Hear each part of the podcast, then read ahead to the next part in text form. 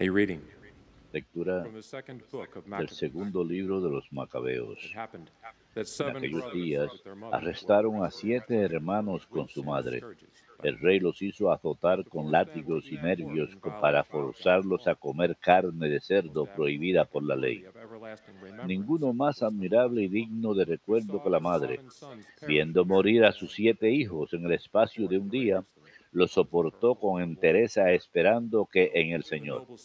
Con noble actitud, uniendo un temple vi- viril a la ternura femenina, fue animando a cada uno y les decía en su lengua,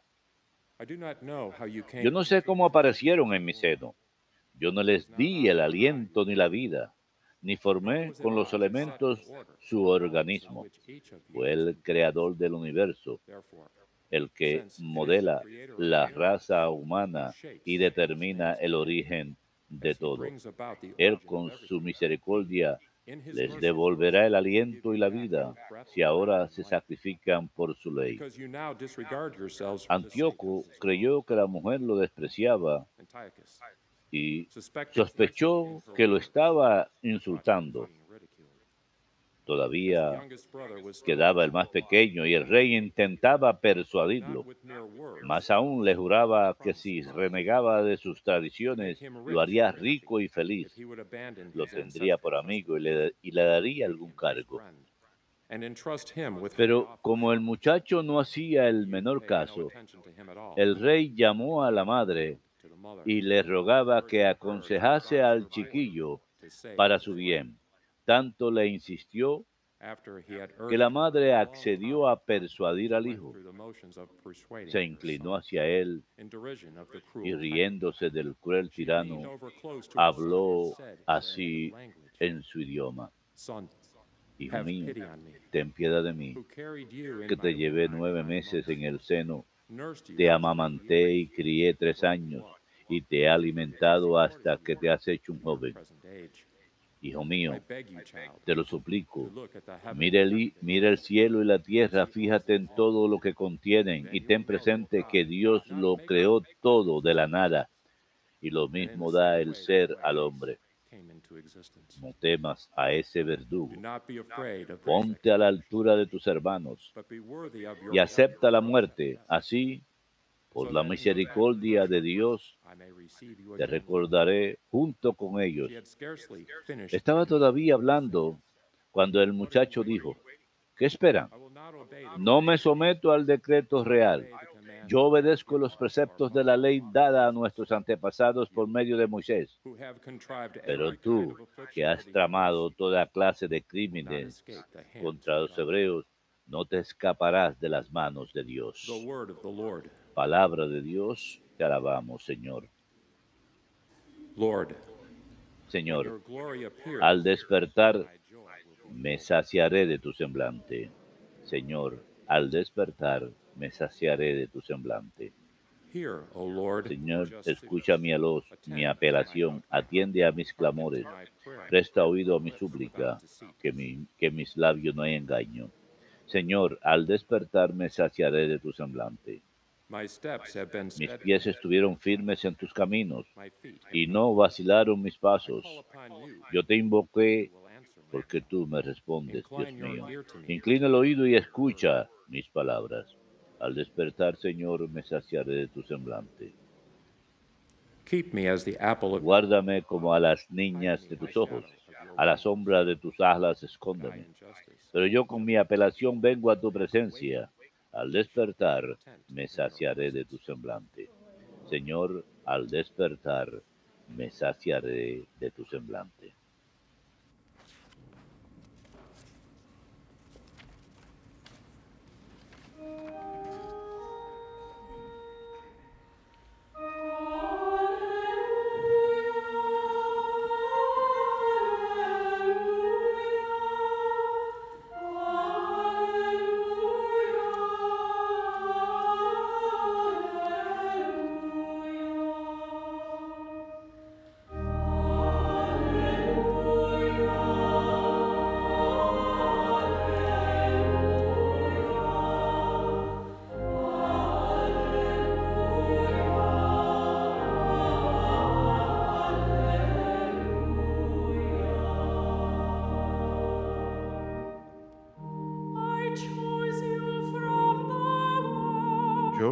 He elegido del mundo, dice el Señor, para que vayan y den fruto y su fruto permanezca.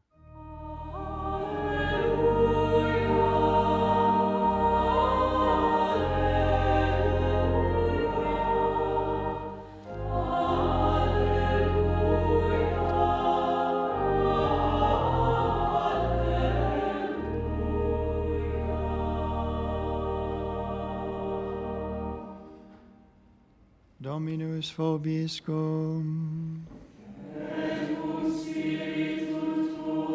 Lectio Sancti Evangelii secundum Lucam.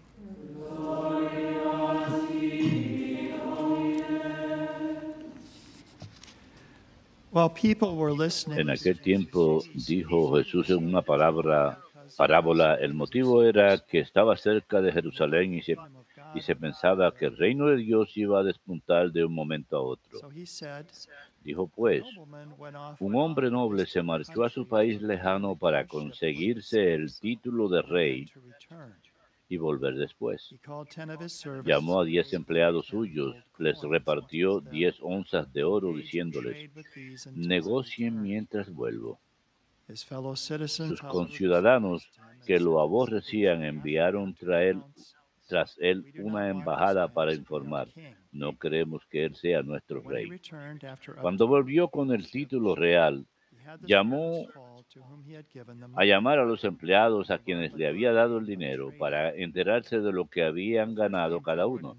El primero se presentó y dijo, Señor, tu onza ha producido diez. Él le "Well contestó, muy good bien, servant. eres un empleado You have been cumplidor. faithful in this Como has sido fiel en una minucia, over ten tendrás cities." autoridad sobre diez ciudades. Then the second came and El segundo llegó y dijo, tu onza, Señor, ha producido cinco. A ese le dijo también, take charge of five cities. pues toma el mando de cinco The ciudades. other servant came and said, El otro llegó y dijo, Señor, Here is your gold aquí está tu onza. I kept it stored La he tenido the guardada en el pañuelo. Te tenía miedo. Porque eres hombre exigente que reclamas lo que no what prestas y ciegas lo que no siembras. Él le contestó, He said to him, With your own words, por tu boca te condeno, empleado holgazán, you knew I was a demanding man, taking up what I did not lay porque sabías que soy exigente, que reclamo lo que no presto y ciego lo que no siembro. Pues porque no pusiste mi dinero en el banco. Al volver yo le habría cobrado con los intereses. Entonces dijo a los presentes, quítenle a este la onza y désenla al que tiene diez. Le replicaron, Señor, si ya tiene diez onzas, les digo, al que tiene se le dará, pero al que no tiene, se le quitará hasta lo que tiene. Y a esos enemigos míos que no me querían por rey, bring them here and set them traerlos acá me." y degollarlos en mi presencia. Dicho esto, echó a andar delante de ellos, subiendo hacia Jerusalén.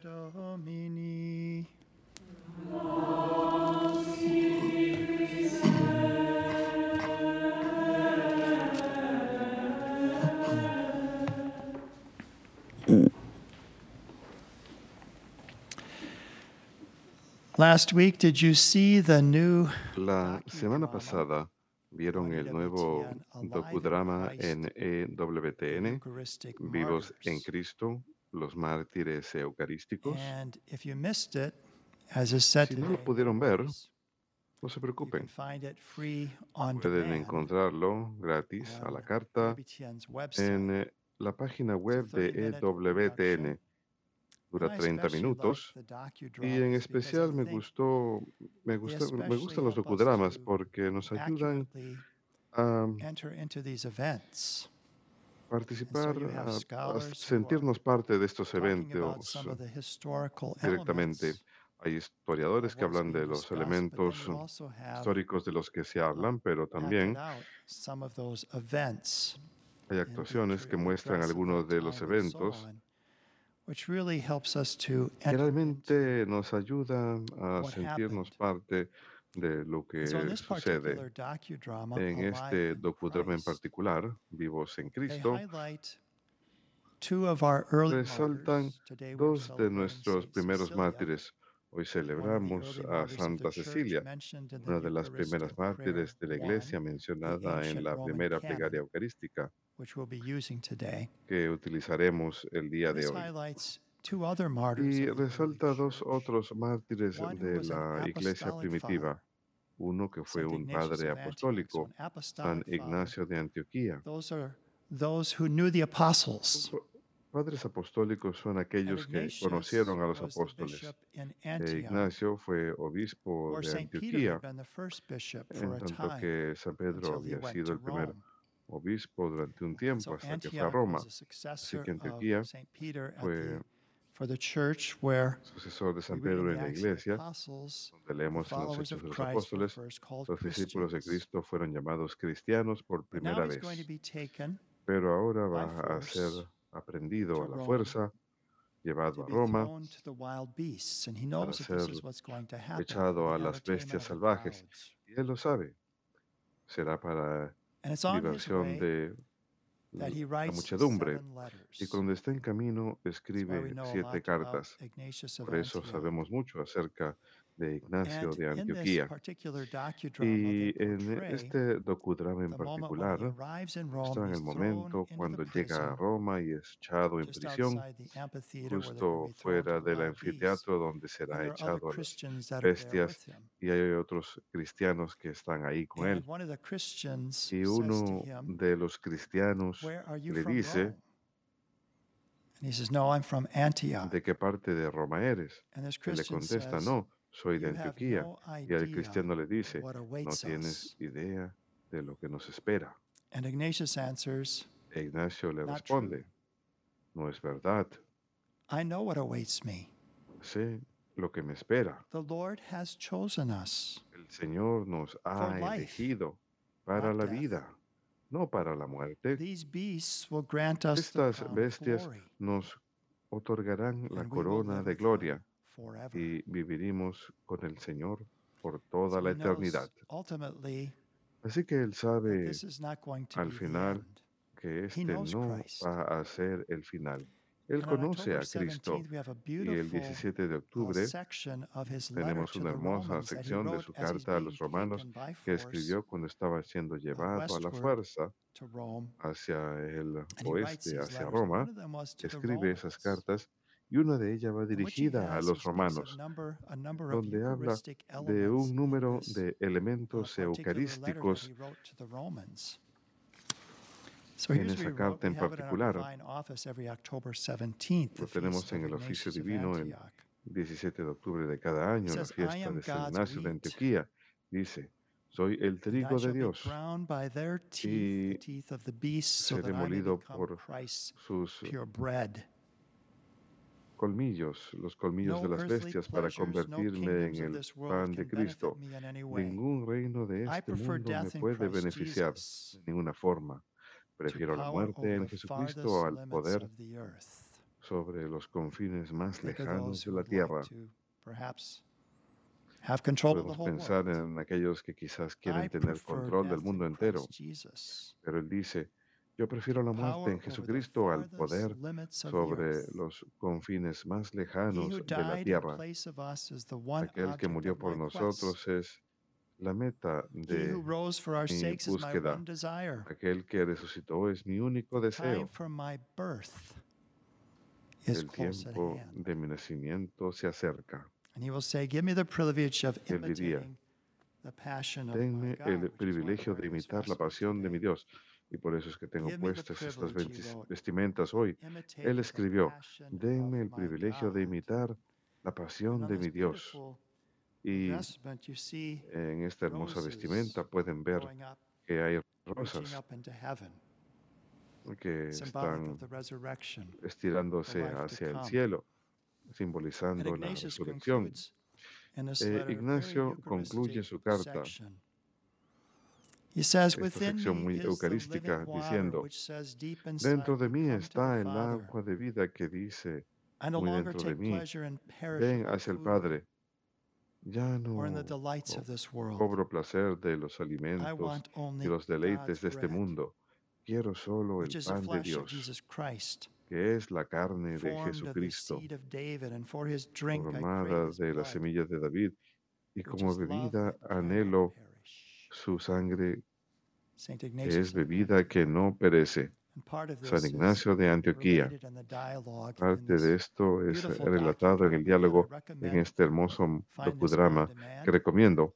The Eucharistic Martyrs. Vivos en Cristo, los mártires eucarísticos, y el segundo del cual hablan en este docudrama es San Justino. 165 Él fue AD. martirizado alrededor del año 165 después de Cristo y uno de los eh, estudiosos nos comenta que él nos da una de las más detalladas descripciones de cuando los cristianos se congregaban. Se trata de la Eucaristía, con los mismos elementos que tenemos hoy, con lecturas de las Escrituras y con pan y vino y con oración de agradecimiento y la gente decía amén.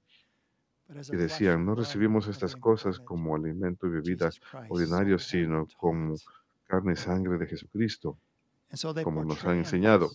Así que aquí presentan su juicio ante el prefecto Rusticus.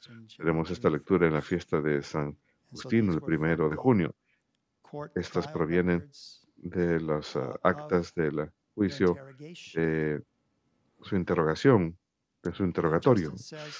Y Justino dice, Cristianus sum, soy cristiano. Él nada más al decir eso podía llevar a la ejecución, como ocurrió en el caso de Justino. Pero hermosamente él dice, Rústicos le dice, el prefecto romano le dice, ¿dónde se reúnen? Y Justino le responde, nos reunimos aquí. Dios no está encadenado. Él es glorificado donde nos reunamos en su nombre, incluso aquí. Cuando él y los demás cristianos estaban en juicio ante el prefecto Rústicos, y él dice, ¿supones que irás al cielo si te mando a decapitar? Y Justino le responde, no lo supongo, lo sé. Cuando él y los demás están siendo llevados a su ejecución, estas palabras son pronunciadas, que todos sepan, muero en la forma en que viví, un humilde siervo de la verdad. Así que hoy recordamos a aquellos primeros mártires romanos, en especial Santa Cecilia. Una de las cosas por las que se recuerda a Santa Cecilia es que ella cantaba a Dios en su corazón. Por eso ella es santa patrona de los músicos. Y a menudo encontramos un vitral de Santa Cecilia en el área del coro, como en la iglesia donde yo iba cuando era niño, porque ella es santa patrona de la música. Ella cantaba a Dios en su corazón. Y me gustaría concluir con este pensamiento el día de hoy y esta pregunta. Los salmos y las escrituras a menudo dicen, canten un cántico nuevo al Señor. Algo nuevo. Cada uno de nosotros tenemos nuestro propio canto que cantar, nuestra propia forma en particular para expresar nuestro amor a Dios. No tiene que ser con música, como en la lectura de hoy que leímos de San Agustín. Pero dice, no con nuestros labios, sino con nuestras vidas. Él dice, las palabras no pueden expresar las cosas que el corazón canta. La Madre Angélica solía decir que el momento presente es como una hoja en blanco, en donde puedo escribir un nuevo canto de amor al Señor. Piensen en el día de hoy. Tienen un día nuevo, una hoja en blanco. Van a escribir un nuevo canto de amor al Señor. Él que murió por amor a ustedes, para que Ignacio pudiese decir, permítanme imitar la pasión de mi Señor. Ese fue su canto de amor al Señor. y lo expresa una y otra vez en sus siete cartas. ¿Cuál será el canto de ustedes el día de hoy? Tienen este día ante ustedes, tienen esta hoja en blanco ante ustedes, que es el momento presente. Y cada momento presente, cada momento de este día, podemos expresar nuevamente, no con nuestros labios, aunque podemos, pero con nuestras vidas, con nuestros corazones. Expresando nuestro amor por el Señor en la manera en que vivimos y en la manera en que morimos.